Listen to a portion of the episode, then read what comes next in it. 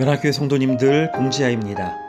찬송가 357장 주 믿는 사람이 일어나 찬양하며 10월 13일 수요일 아침 기도회를 시작하겠습니다.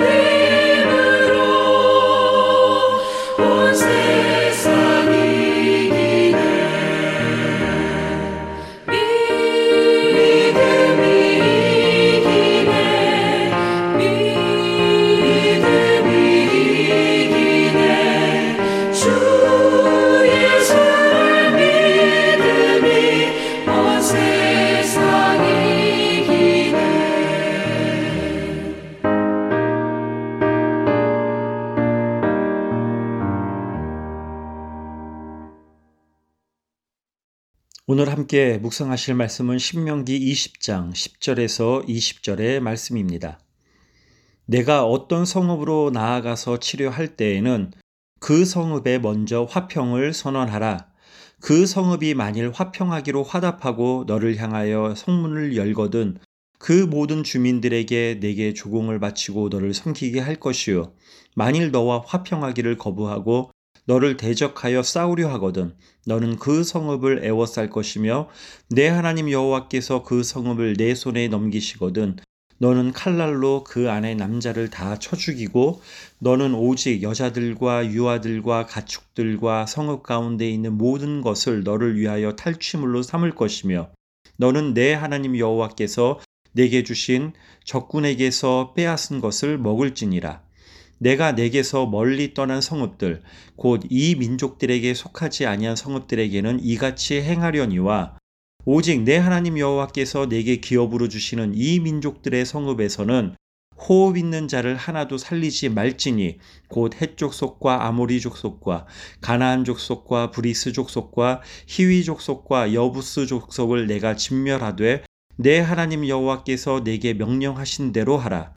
이는 그들이 그 신들에게 행하는 모든 가증한 일을 너희에게 가르쳐 본받게 하여 너희가 너희의 하나님 여호와께 범죄하게 할까 함이니라. 너희가 어떤 성읍을 오랫동안 애워싸고 그 성읍을 쳐서 점령하려 할 때에도 도끼를 둘러 그곳에 나무를 찍어내지 말라. 이는 너희가 먹을 것이 될 것임이니 찍지 말라. 들의 수목이 사람이냐? 너희가 어찌 그것을 애워싸겠느냐? 다만 과목이 아닌 수목은 찍어내어 너희와 싸우는 그 성읍을 치는 기구를 만들어 그 성읍을 함락시킬 때까지 쓸지니라. 아멘. 신명기 20장에서는 혹 전쟁 중이라도 살인이 무분별하게 자행되는 것을 허락하지 않으시는 하나님의 생명을 볼 수 있다고 했습니다. 어제 먼저 생명의 하나님은 우리와 함께 하시는 분이시고 둘째로 생명의 하나님은 배려하시고 승리토록 하시는 분이심을 보았습니다. 그 하나님에 대해 어제에 이어서 계속해서 묵상해 보도록 하겠습니다. 오늘 본문에서 만나게 되는 생명의 하나님은 징계하시는 분이십니다. 10절부터 18절까지는 전쟁 수행 시에 교전 수칙에 대한 아주 중요한 원리입니다. 전쟁 전략은 크게 상대가 누구냐에 따라 달라집니다. 가나안 땅의 밖의 족속이냐 아니면 가나안 땅의 내부에 있는 일곱 족속이냐에 따라 전쟁의 방법은 달라집니다. 가나안 밖의 성읍의 경우는 먼저 화평 정책입니다. 가능하면 협상을 통해 불필요한 살상을 피하도록 합니다. 상대가 화평을 받아들이면 속국으로 삼고 만약 상대가 화평을 거부하고 전쟁을 서슴지 않는다면 남자는 죽이고 여자와 유아와 가축은 탈취물로 삼도록 했습니다. 그러나 상대가 가나안 족속일 경우는 전쟁의 성격이 완전히 달라집니다. 그들을 완전히 진멸시키는 것이 전쟁 전략입니다. 왜 하나님은 이렇게 명령을 하시는 것일까요? 18절을 보면은 그 이유가 나옵니다. 이는 그들이 그 신들에게 행하는 모든 가증한 일을 너희에게 가르쳐 본받게 하여 너희가 너희의 하나님 여호와께 범죄하게 할까 함이니라. 가나안 전쟁은 단순히 땅을 차지하기 위한 민족들 간의 전쟁이 아니었습니다. 그것은 가증한 범죄에 빠진 포악한 민족에 대한 심판이었습니다. 이스라엘 백성들은 가나안 족속들을 하나도 남김없이 진멸하면서 동시에 그들 역시 우상 숭배에 빠져 하나님을 떠나면 자신들도 그렇게 진멸될 수 있음을 기억해야만 했습니다. 여기 진멸하다는 히브리어로 헤렘이라고 합니다. 하나님의 심판으로서 진멸하는 전쟁인 것입니다. 신명기 7장 16절에 내 하나님 여호와께서 내게 넘겨주신 모든 민족을 내 눈이 긍휼히 여기지 말고 진멸하며 그들의 신을 섬기지 말라 하셨습니다. 하나님께서 더 이상 긍휼히 여기지 않는다는 말씀은 지금까지 긍휼히 여기고 기다리셨다는 것입니다. 오늘 18절에 나오는 가증한 일을 이제는 더 이상 긍휼로 기다려주지 않고 심판하시겠다는 것입니다. 죄로 물든 가나안의 일곱 족속들에 대한 하나님의 심판입니다. 가나안의 일곱 족속들은 그 땅의 원주민이 아니라 무력으로 토착민들을 정복한 사람들이었습니다.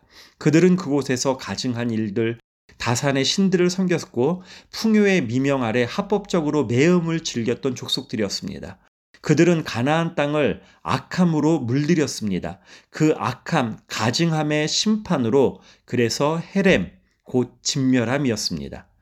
이것은 필히 이스라엘의 올무가 될 수 있기에 그들에게 탐내지도 말고 불살라 버리라고 하셨고 하나님 앞에 그런 것들을 취하는 것은 용납할 수 없기에 헤렘 모든 것을 진멸하는 것을 명령하셨던 것입니다.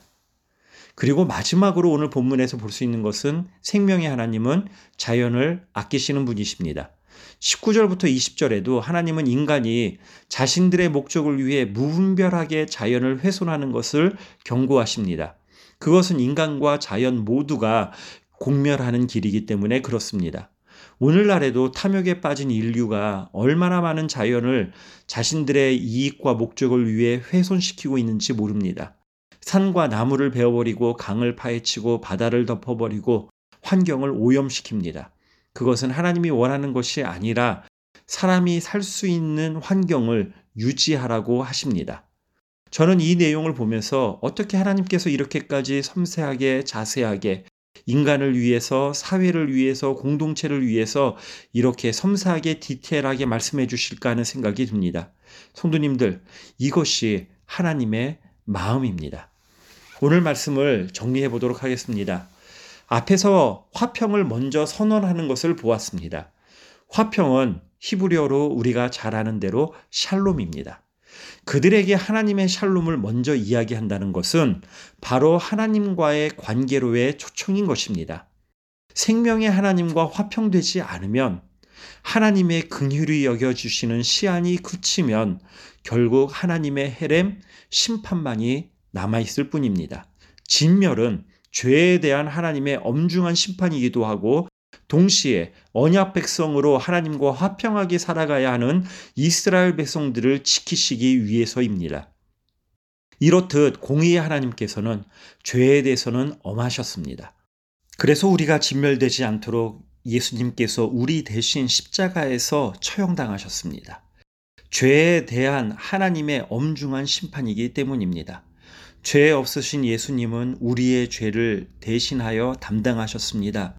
죄에 대해 하나님은 엄중히 심판하셔야 했기 때문입니다. 이는 3일 만에 살아나신 우리 예수님께서 인간을 새롭게 하기 위한 피할 수 없는 유일한 선택이었기 때문입니다. 결국 본문에 언급된 이스라엘 백성들의 전쟁 수칙들은 하나님의 자비와 하나님의 공의를 동시에 실천하기 위한 규례였습니다.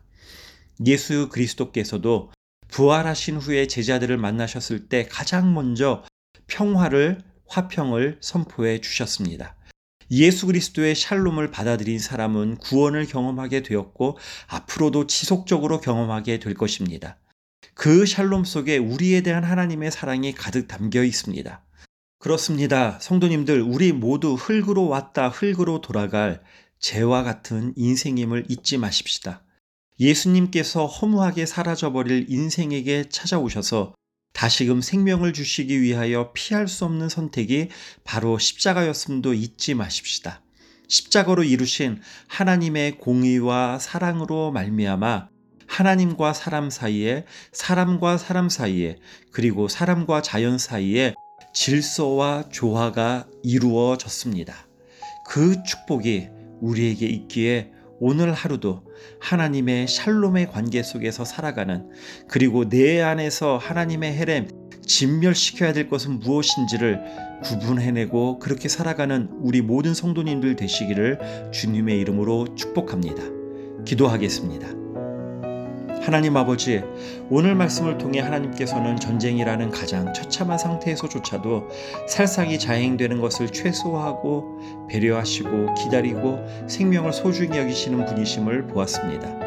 그래서 우리가 하나님의 헤렘, 진멸당하는 것이 마땅하지만 우리의 생명을 위해 예수님께서 자신의 생명을 내놓으심으로 우리가 하나님과 샬롬, 하나님과 화평을 이루어 살도록 하셨기에 오늘도 하나님의 생기가 우리 안에서 왕성하게 활동하여 우리가 만나는 모든 사람이 참 생명을 얻고 하나님과 샬롬을 이루고 우리가 하는 모든 일들이 생명의 물된 동산 되는 기가 막힌 하루가 되도록 주님 인도하여 주시옵소서.